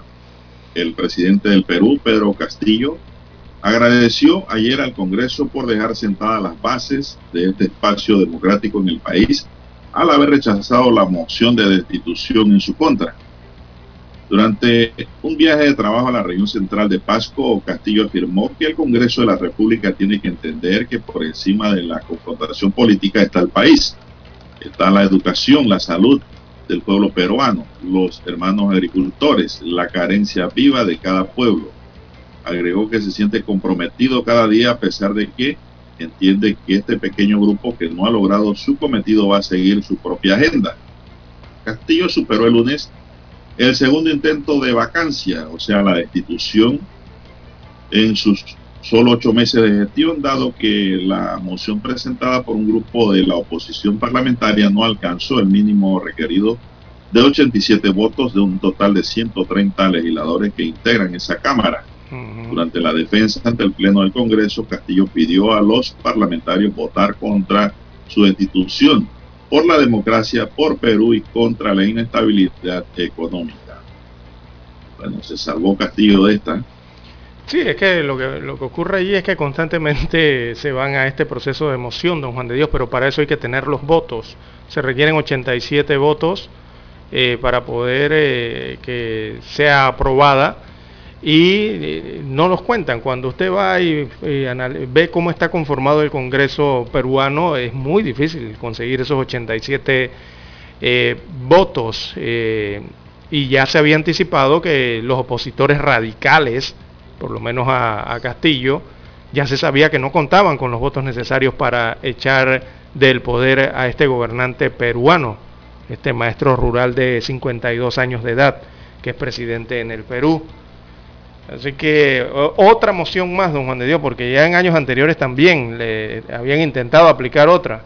Y no es la última, por el otro, quizás a finales de este año o el otro año conoceremos nuevamente de más intentos. Pero para eso se requieren los votos. Así es. Y a lo mejor muchos de los que ahora no apoyaron, después apoyarán y, los, y lo bajan, claro. el país que tiene más presidentes por periodo. Hemos visto la historia reciente. Bueno, seguimos con otras notas. El presunto narcotraficante hondureño Oscar Fernando Tobar, de 35 años, capturado en agosto del año pasado, fue entregado ayer en Tegucigalpa a las autoridades de Estados Unidos, donde será acusado de fabricar drogas para introducirla a este país. Tobar, vinculado al cartel de los Valles, fue solicitado en extradición por la Corte del Distrito Este de Texas donde enfrentará juicio por el delito de conspiración para fabricar y distribuir 5 kilos de cocaína con la intención, conocimiento y causa que la cantidad de alucinógenos sería transportado de manera ilegal a territorio estadounidense, dijo a periodistas un portavoz de la Policía Nacional. El acusado fue entregado a elementos de la Agencia Antidrogas de Estados Unidos, DEA, en la base Hernán Acosta Mejía de la Fuerza Aérea Hondureña. El avión que llegó a Tobar, Estados Unidos, despegó a las 9 de la mañana del aeropuerto eh, Toncotín de Tegucigalpa. Eso fue ayer, don César. Así es, y ayer también, sí, ayer también en el Medio Oriente, don Juan de Dios, en Asia específicamente, eh, hubo otro ataque, otro ataque en Israel eh, que dejó más muertos. Así que este nuevo ataque se dio en la localidad de Neibrak, en la periferia de Tel Aviv. Eh, allí murieron cuatro civiles y un policía que enfrentó a este atacante. Este es, este es el tercero ya, don Juan de Dios, es, el tercer ataque en una sola semana en Israel. El pasado domingo dos ciudadanos árabes israelíes mataron a dos policías en otro tiroteo en la ciudad norteña de Adera. A su vez, el pasado martes murieron cuatro civiles más en la urbe meridional de de Bers, Berseba, perdón, en otro ataque. Así que los dos primeros ataques eh, fueron hechos o fueron reivindicados más bien por el Estado Islámico y se indicó que sus autores eran simpatizantes de ese grupo y por ahora no hay referencia de ello en el tiroteo de ayer martes. Ese de ayer martes eh, sí fue celebrado en Gaza por el grupo islamita Hamas aunque no reclamó su autoría. Así que tres ataques en, menos de una semana, don Juan de Dios, y esto ha traído la repulsa internacional. Por ejemplo, Estados Unidos de América, eh, el secretario de Estado norteamericano Anthony Blinken eh, condenó ayer con dureza ese ataque y dijo que era inaceptable ese tipo de tiroteos eh, cometidos allá en Israel. Dijo que, abro comillas, le cito, esta violencia es inaceptable. Los israelíes, como la gente de todo el mundo, tiene derecho a vivir en paz y sin miedo, según indicó Blinken en un comunicado eh, por parte del gobierno de los Estados Unidos de América. Bueno, y Ucrania está dispuesta a renunciar al ingreso a cualquier alianza militar, incluida la OTAN, si a cambio recibe por escrito garantías de seguridad de 10 países, anunció ayer en Estambul la delegación de Ucrania tras una ronda de negociaciones con Rusia. Queremos un mecanismo internacional que funcione similar al artículo 5 de la OTAN, manifestó el jefe de la delegación ucraniana, eh, David Aramilla, en declaraciones a la prensa. Nos gustaría que los países garantes fueran los del Consejo de Seguridad de Naciones Unidas, como Reino Unido, China, Rusia, Estados Unidos y Francia, así como Turquía, Alemania, Canadá, Polonia e Israel, detalló el parlamentario negociador. En caso de un ataque o agresión contra Ucrania, Kiev podría exigir consultas en tres días y así no se resolvería el asunto por vía diplomática, tendría entonces derecho a la asistencia militar, incluida la declaración de una zona de exclusión aérea, describió Aramilla sobre el acuerdo propuesto por su delegación. Rusia no ha respondido a esa propuesta, don César. Sí, es que hay un tirijala, don Juan de Dios, en medio de todas estas eh, reuniones de delegaciones. Por un lado, en Ucrania, ejemplo, el, presidente Volodymyr Zelensky, él afirmaba ayer que la invasión de Rusia está llegando a su fin, pero advertía que su país no reduciría eh, los esfuerzos en defensa de Ucrania, lo que decía Ucrania en su momento. Eh, ayer, bueno, hace algunas horas Ucrania volvió a denunciar ataques sobre Kiev y sobre Chernigov. Dice Ucrania que los ataques continúan a pesar del compromiso ruso. Es lo que dice Ucrania. Eh, por el lado de los Estados Unidos de América, los Estados Unidos de América dudan de la seriedad de Rusia en medio, en medio de este diálogo que tiene con Ucrania allá en Estambul, Turquía. Y dicen los norteamericanos que una cosa es lo que dice eh, y otra es lo que hace Vladimir Putin, refiriéndose directamente a Vladimir Putin. Así que hay que esperar eh, cómo resultan entonces estas negociaciones eh, para dejar las armas en este conflicto entre Rusia y Ucrania. Bueno, dice Ucrania que si se dan las garantías que ellos dicen, Ucrania aceptará ser neutral no tendrá armas nucleares ni permitirá bases militares extranjeras en su territorio. Agregó otro miembro de la delegación ucraniana de nombre Alexander Cheyi.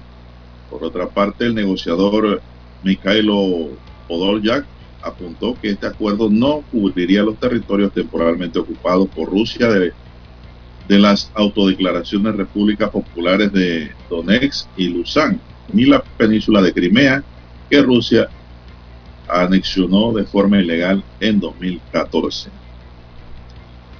Esperaremos entonces si hay acuerdo o no. Bien, son las 6.59 minutos, don César, don Roberto, vamos a Washington y regresamos.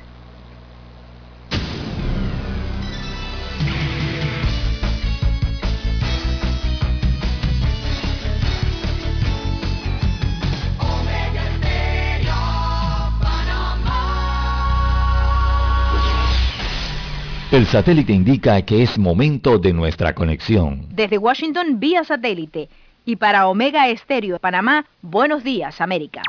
Buenos días América, vía satélite desde Washington. Noticiero Omega Estéreo. La voz de América presenta. Buenos días América. Desde Washington, la actualidad informativa. Progreso en las negociaciones. Rusia dice que reducirá los ataques en el norte de Ucrania. Además, a Tijuana siguen llegando decenas de migrantes rusos con la esperanza de obtener refugio en Estados Unidos.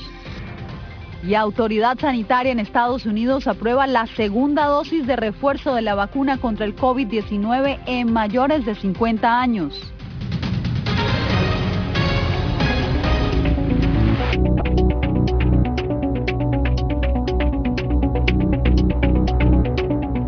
¿Qué tal? Bienvenidos. Comenzamos las noticias en Turquía, donde finalizó una nueva ronda de diálogos por el fin de la guerra en Ucrania. Las negociaciones les dieron luces de un posible acuerdo. Rusia anunció que limitará la actividad bélica en el norte de Ucrania. Laura Sepúlveda nos trae los detalles. Con un panorama de futuros diálogos de paz, concluyó el encuentro entre las delegaciones de Rusia y Ucrania, que por dos semanas no se habían sentado a la mesa. Las conversaciones tuvieron lugar en Turquía, un país que se ha mantenido neutral ante las naciones involucradas. La parte rusa ha recibido este acuerdo donde se indican claramente los medios para poner fin a la guerra, para estudiarlo y sugerir sus contrapropuestas.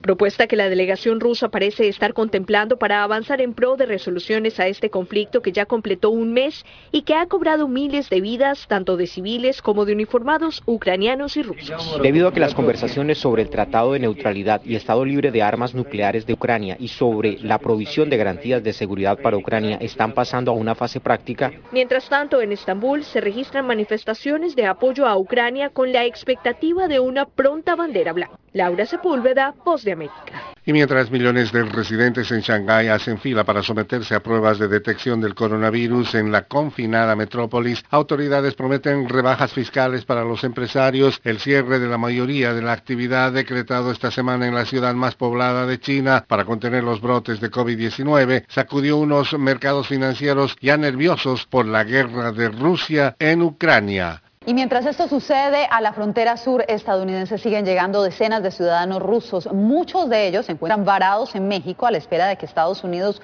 los admita como refugiados. Vicente Calderón nos amplía. Autoridades de Baja California anticipan el arribo de más ucranianos y rusos que buscan asilo en Estados Unidos, desplazados por el conflicto en Europa del Este. Todos han logrado cruzar este, que se eh, pasan hasta Estados Unidos. Pero hay familias rusas como esta que han ido diariamente a la garita de San Isidro a pedir refugio sin éxito. Nos consideran agentes americanos por pertenecer a una iglesia extranjera. Las sanciones contra la economía rusa les impiden usar sus tarjetas bancarias, lo que complica su situación aquí. Me da miedo hablar. Lo mismo le pasa a esta mujer, también rusa, que pidió el anonimato por temor a represalias contra sus familiares en su país. Denunció que ella y otros paisanos fueron víctimas de abusos en Tijuana. Un conductor nos dijo, páguenme 200 dólares y los cruzo. Tomó el dinero y nos abandonó. Mientras los ucranianos se entran fácilmente, esta familia rusa observa con impotencia frente a la malla de concertina que marca la frontera.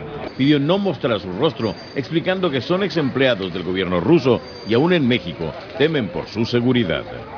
Vicente Calderón, Voz de América, Tijuana, México. En un fallo relacionado con una investigación del Congreso sobre el asalto al Capitolio de Estados Unidos, un juez federal concluyó que el expresidente Donald Trump cometió dos delitos federales como parte de una campaña por anular la victoria de Joe Biden. El fallo de David Carter, juez del Tribunal de Distrito de Estados Unidos, se refería a un intento del abogado John Eastman, asesor del expresidente, de afirmar que ciertos documentos buscados por el Comité Selecto de la Cámara de Representantes para investigar el ataque al Capitolio están protegidos por el privilegio ejecutivo y el comité no tiene derecho a ellos. La FDA autorizó este martes la cuarta dosis de la vacuna del coronavirus para mayores de 50 años. José Pernalete nos dice que el ente regulador aprobó las dosis de Pfizer y Moderna, también para mayores de 12 años con deficiencias inmunológicas. La cuarta dosis de las vacunas Pfizer BioNTech y Moderna ya cuentan con luz verde de parte de la Administración de Alimentos y Medicamentos, FDA por sus siglas en inglés, para ser suministrada en adultos mayores de 50 años. El anuncio fue participado este martes, dos semanas después de la solicitud de las farmacéuticas. En este momento se recomienda una cuarta inyección para personas con inmunodepresión grave. Otras naciones como el Reino Unido lo han recomendado para personas mayores y también para personas inmunocomprometidas aquí en este país. De hecho, el ente regulador aprobó el segundo refuerzo de ambos fármacos para mayores de 12 años inmunocomprometidos con Pfizer y con Moderna para personas con más de 18 años bajo la misma condición. Se espera la autorización final de los CDC. Esto ocurre al tiempo en que en Europa los nuevos casos se incrementan. Sabemos que los casos fluctuarán aquí en el país. Si mantenemos nuestra preparación cada vez mejor, no tiene por qué ser motivo de alarma como lo fue antes. Sabemos qué herramientas necesitamos para combatir el virus.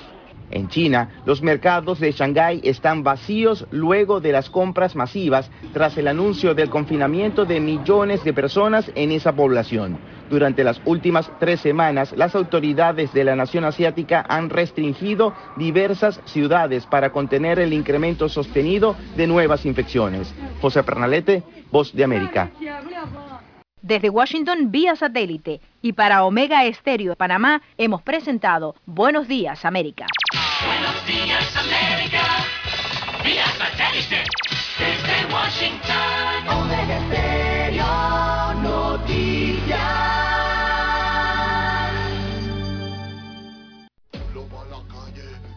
Según datos oficiales, solo en enero la canasta básica de alimentos se incrementó en 5 balboas, lo que sugiere la CAPAC, un centavo por hora, dos balboas al mes, no compensan el aumento del costo de la vida. Esto no da ni para las mascarillas. Este pueblo no aguanta más. Salarios dignos o huelga nacional. Unidad, unidad, unidad. Mensaje de Suntra. La mejor franja informativa matutina está en los 107.3 FM de Omega Estéreo, 530 AM. Noticiero Omega Estéreo presenta los hechos nacionales e internacionales más relevantes del día. 730 AM. Infoanálisis. Con entrevistas y análisis con los personajes que son noticia. De 8 y 30 a 9 y 30 de la mañana, sin rodeos, con Álvaro Alvarado. De lunes a viernes, por Omega Estéreo.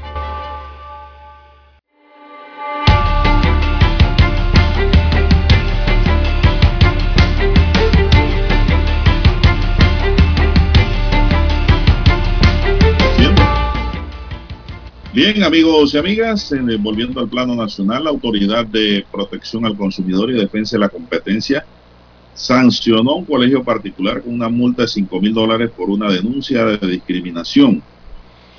Elías Cabrera, director de Protección al Consumidor, explicó que constantemente se recibe denuncias de centros educativos particulares en diferentes sentidos y que recientemente tras una denuncia de padres de familia se conoció sobre este caso en donde se le negó el cupo a un estudiante. Por ese motivo se procedió a sancionar al colegio.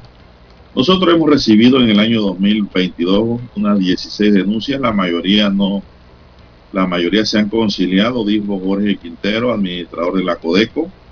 Por otro lado, la Caja de Ahorros y la Codeco firmaron ayer un convenio para colocar puntos de ventas en todas sus oficinas regionales beneficiando a miles de panameños a nivel nacional, lo que significa que las multas colocadas podrán ser pagadas en los puntos de ventas con tarjeta de débito, crédito o cualquier marca. Jorge Quintero, administrador de la Codeco, mencionó que con esta plataforma aumentan las opciones de pago de multa, debido a que en la actualidad solo se podía realizar en efectivo o con cheques certificados. Además, con esto se ahorraría tiempo, dijo el director de la Codeco, César. Sí, pero no dijeron el nombre del colegio. del, del el centro educativo privado. Un centro educativo privado, pero no dan el nombre. Sí, sí. Bueno, todo. Y si está sancionado, ¿por qué no pueden dar el nombre? Exactamente, si ya tiene una multa. Es una noticia incompleta, es una información incompleta.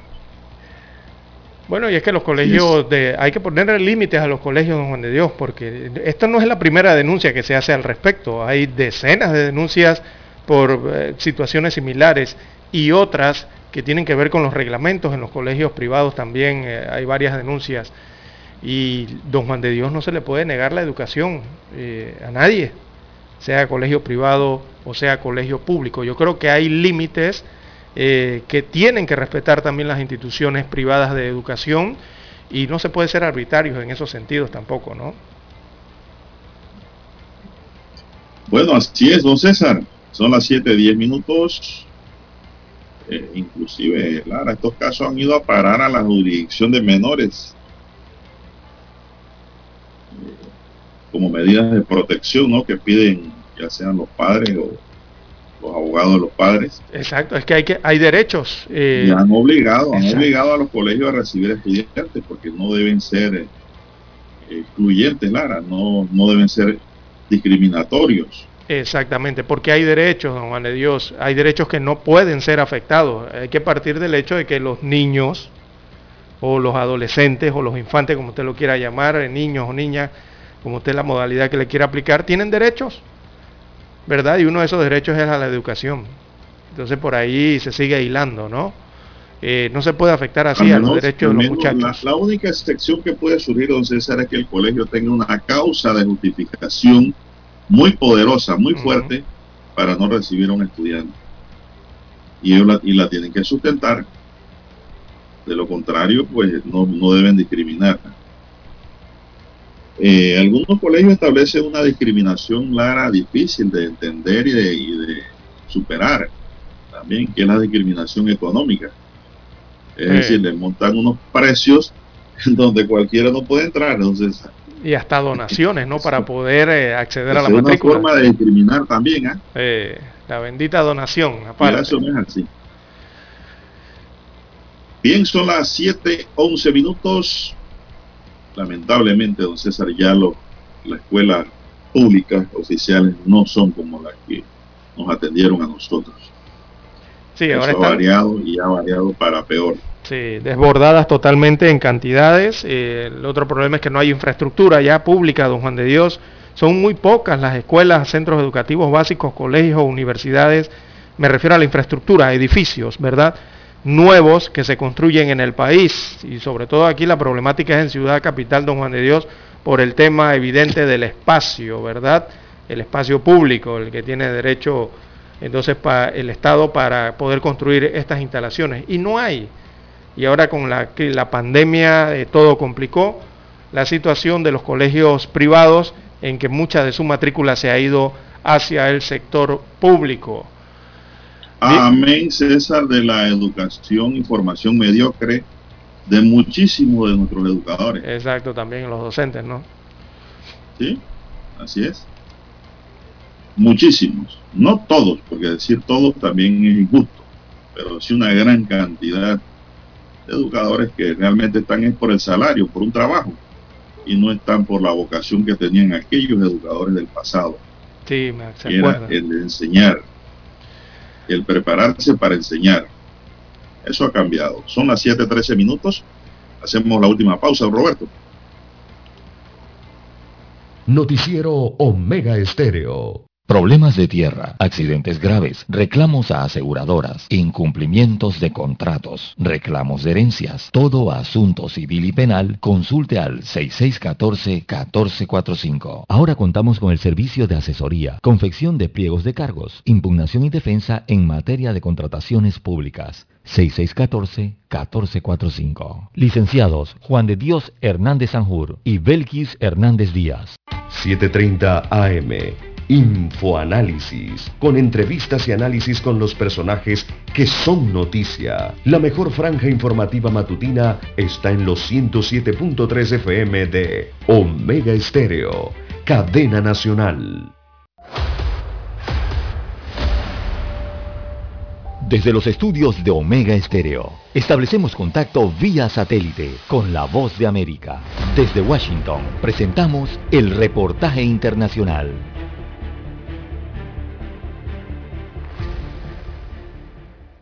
Centroamérica y Haití ahora son prioridades hemisféricas en el proyecto presupuestario de la administración Biden para el año fiscal 2023. Jorge Agovia nos dice en qué consiste la propuesta. En el plan de presupuesto de 5.8 billones de dólares presentado por la Casa Blanca, el gobierno solicita 987 millones para Centroamérica como parte de una estrategia integral para impulsar la reforma sistémica mientras se abordan las causas de raíz de la migración irregular desde esa región hacia Estados Unidos. Se lee en el documento. La partida solicitada representa un aumento de 100 millones de dólares en comparación con la cifra del año anterior. En materia de seguridad fronteriza, la propuesta contempla 23.400 millones de dólares para las agencias encargadas del control migratorio, pero el monto ya genera críticas entre legisladores republicanos. El plan recorta los fondos para la Oficina de Inmigración y Control de Aduanas por 150 millones. Todo esto es una bofetada en la cara de los hombres y mujeres que se enfrentan a la crisis humanitaria y de seguridad en la frontera sur. En una audiencia este martes, la directora de la Oficina de Presupuesto defendió el proyecto. En realidad hay un aumento adicional del 5% para el Departamento de Seguridad Nacional, incluso para los agentes. Muchos en nuestro partido no estarán de acuerdo, pero creemos que se necesita personal adicional para garantizar que tengamos un sistema de inmigración ordenado. El plan de gasto incluye también fondos específicos para Haití. En total, 275 millones para fortalecer la recuperación de la crisis política y económica de Haití, expresa la propuesta. La asignación de los recursos queda en manos del Congreso, que debe discutir y aprobar el presupuesto nacional para el año fiscal 2023, que empieza en octubre de este año. Jorge Agobián, Post de América, Washington. Escucharon vía satélite desde Washington el reportaje internacional. Para anunciarse en Omega Estéreo, marque el 269-2237 con mucho gusto le brindaremos una atención profesional y personalizada. Su publicidad en Omega Estéreo. La escucharán de costa a costa y frontera a frontera. Contáctenos 269-2237. Gracias. ¿Qué tal amigos? Les saluda Álvaro Alvarado. Quiero invitarlos para que me acompañen en mi nueva casa, Omega Estéreo, donde estaremos hablando sin rodeos de los temas que interesan a Panamá. De lunes a viernes, de 8 y 30 a 9 y 30 de la mañana. Sin rodeos, con Álvaro Alvarado, por Omega Estéreo. Noticiero Omega Estéreo.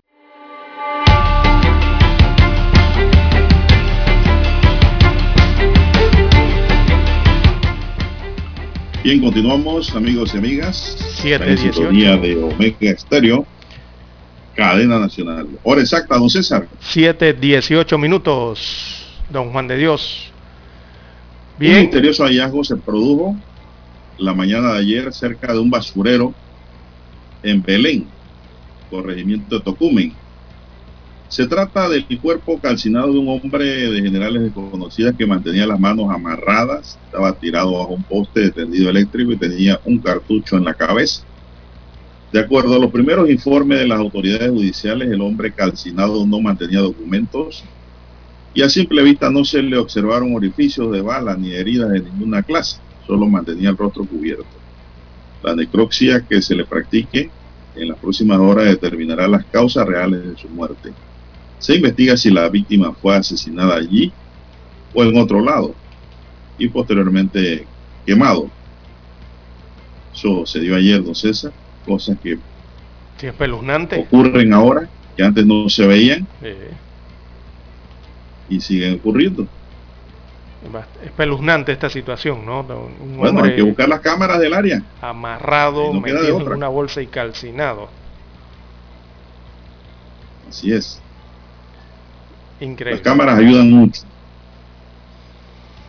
Son las 7:18 minutos. Bien, don Juan de Dios, 7, 18 minutos eh, de la mañana en todo el territorio nacional. Eh, también hay que reportar eh, y registrar el cambio. eh, se han dado unos movimientos en el Ejecutivo Nacional, don Juan de Dios, sobre todo de nombramientos. Así que el economista y exministro Guillermo Augusto Salazar fue designado director del Instituto de Planificación para el Desarrollo del Ministerio de Economía y Finanzas. Es el nuevo instituto que se creó para la planificación dentro del MEF. Así que esa oficina la va a dirigir Guillermo Augusto Salazar. Él fue ministro, don Juan de Dios, creo que de Desarrollo Agropecuario, ¿no fue? En gobiernos anteriores, me parece sí, en pasadas administraciones. Así que él estará enfrente de este eh, instituto. Y también ayer presentó su renuncia al cargo eh, el abogado Harley Mitchell Dale, es el bocatoreño, don Juan de Dios. Así que presentó ayer su renuncia como secretario ejecutivo de Asuntos Jurídicos del Ministerio de la Presidencia. Era asesor del presidente, don Juan de Dios. Así que en su reemplazo eh, se ha designado al licenciado Nelson Rojas Ávila en este cargo importante allá cerca del presidente constitucional.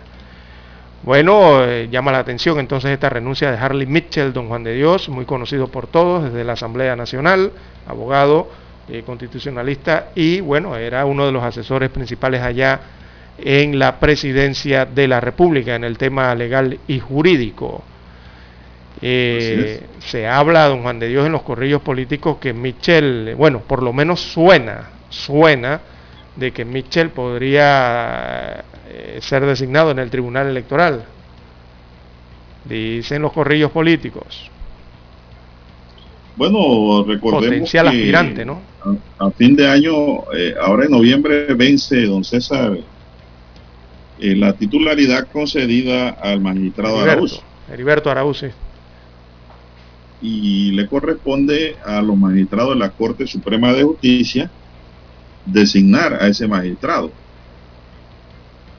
Harley Mitchell fue magistrado de la Corte Suprema de Justicia con una hoja impecable, intachable como magistrado, a pesar de que eh, don César ha sido perredista hasta los huesos, pero como magistrado ha actuado en derecho en todas sus actuaciones y es un hombre que sabe distinguir el agua del aceite. Separarla. Y en este sentido a mí me parece que tiene gran opción a que los propios magistrados ahora lleven al ex magistrado a que sea magistrado del Tribunal Electoral. Es un hombre ecuánime, comedido y pues, de mente fresca. Así es. Él y fue sobre miembro. todo, Lara, lo más importante que peina cana. eh, él fue miembro del PRD, él no pertenece al PRD, pero sí fue miembro, No, él no. fue representante de Él Fue corregimiento, representante de corregimiento fue del legislador, PRD. Fue legislador cuando Fue se le llamaba legislador. legisladores, ¿no? y era y, y era el consultor permanente de la Asamblea Nacional de Diputados Sí, para sí. todo lo llamaban a él Una eminencia, don Juan de Dios. fue secretario de la Asamblea Nacional de Diputados o los, de- los legisladores profesor de derecho Sí. Y el actual, hombre, y- el hombre, el hombre tiene el hombre ha hecho una carrera muy buena Sí. Claro. Bueno, y fungía como director de asuntos jurídicos, o sea, es el director, ¿no? El asesor legal del Ministerio de la Presidencia. El Ministerio de la y Presidencia además le digo algo viene siendo la Secretaría del Presidente de la República en este caso. además le digo algo César Ajá, es de la gente inteligente que escucha Omega Estéreo. sí, también, cierto. Bueno, él deja este cargo, don Juan de Dios, en medio de una situación que tiene el presidente de la República que enfrentar. ¿Y cuál es esa situación? Es que, en el, es que en la presidencia de la República hay cuatro proyectos de ley sensitivos, don Juan de Dios, que están en manos del mandatario constitucional. Eh, debe decidir Cortizo si sanciona o veta los proyectos de ley. Uno es sobre la reelección de la rectora de la UNACHI. Ese es uno de los proyectos que está allá y de los que analiza pre- precisamente la secretaría que acaba de dejar Harley Mitchell. También hay otro proyecto de ley que cambia la estructura de los patronatos de salud. Todavía no se ha decidido al respecto allá en la presidencia. También está el proyecto que sanciona, eh, perdón, que nacionaliza la profesión de historiador. Y está otro proyecto de ley sensitivo que es el que cambia las reglas para revocarle el mandato a los diputados. Ese proyecto tan polémico, ¿no? De, de semanas recientes. Así que hay dos bien sensitivos de verdad, que es este de la revocatoria de mandato a los diputados, que nació de la nada en la Asamblea y se coló allí dentro de una ley electoral, y el otro que tiene que ver con la UNACHI y la rectora, la reelección de la rectora de esa universidad allá en la provincia de Chiriquí. Así que eso está pendiente de aprobación por parte del Ejecutivo. Y precisamente esta dirección es la que lo asesoraba don Juan de Dios, la que acaba de dejar Harley Mitchell. Pero ahí tienen otro buen asesor en esa materia, don César, que es Eramo Pinilla. Eramo Pinilla también pues, fue ya magistrado del Tribunal Electoral, fue secretario de la Asamblea Nacional por muchos años. Y bueno, se va Michel, pero ahí queda de gente con trayectoria conocida, como Erasmo Pinilla, ¿no? Amén de, de que hay otros abogados ¿no? que vienen también subiendo y desarrollándose en su carrera profesional que pueden orientar bien al presidente. Ahora bien, don César, el problema es que las decisiones del Ejecutivo no todas son jurídicas. Sí, Hay decisiones políticas también. Exactamente. Y ese es el problema. Cuando choca lo político con lo jurídico, lo jurídico rueda por el piso en muchas ocasiones. Es decir, se prefieren salidas políticas complacientes o de presión también por parte de otros sectores interesados en los temas que le llegan al Ejecutivo.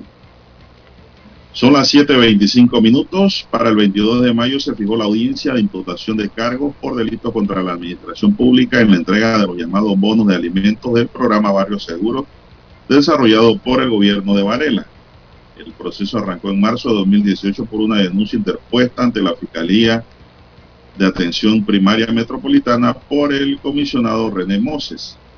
La situación se originó en la distribución de bonos alimenticios en la ciudad de Colón, donde se entregaban los 50 dólares semanales a personas, así es, a personas que no, eh, no figuraban en ese programa No y no habían recibido la capacitación para recibir ese beneficio.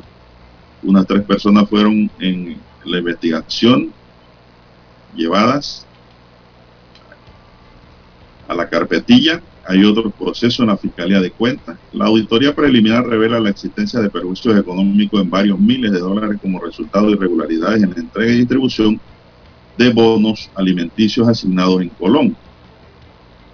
En su oportunidad, el presidente Varela y su ministro de Seguridad Pública, Rodolfo Aguilera, impulsaron ese programa de Barrio Seguro como fórmula para contribuir a la reducción de la violencia y la delincuencia.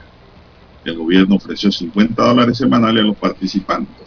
El gobierno invertía 10 millones de dólares en ese programa. De ese mundo, 3 millones se destinaban a bonos de supermercado para los jóvenes. Pero, según esta denuncia, en Colón se le estaba dando ese bono a cualquiera. Se nos acabó el tiempo, señoras y señores. Roberto Antonio Díaz nos acompañó en el tablero de controles. En la mesa informativa les acompañamos. César Lara. Y Juan de Dios Hernández Sandur. Gracias, señoras y señores, por su atención. Sigan escuchando Omega Estéreo porque ya viene el equipo de Infoanálisis. Hasta aquí, Noticiero Omega Estéreo. continúe con La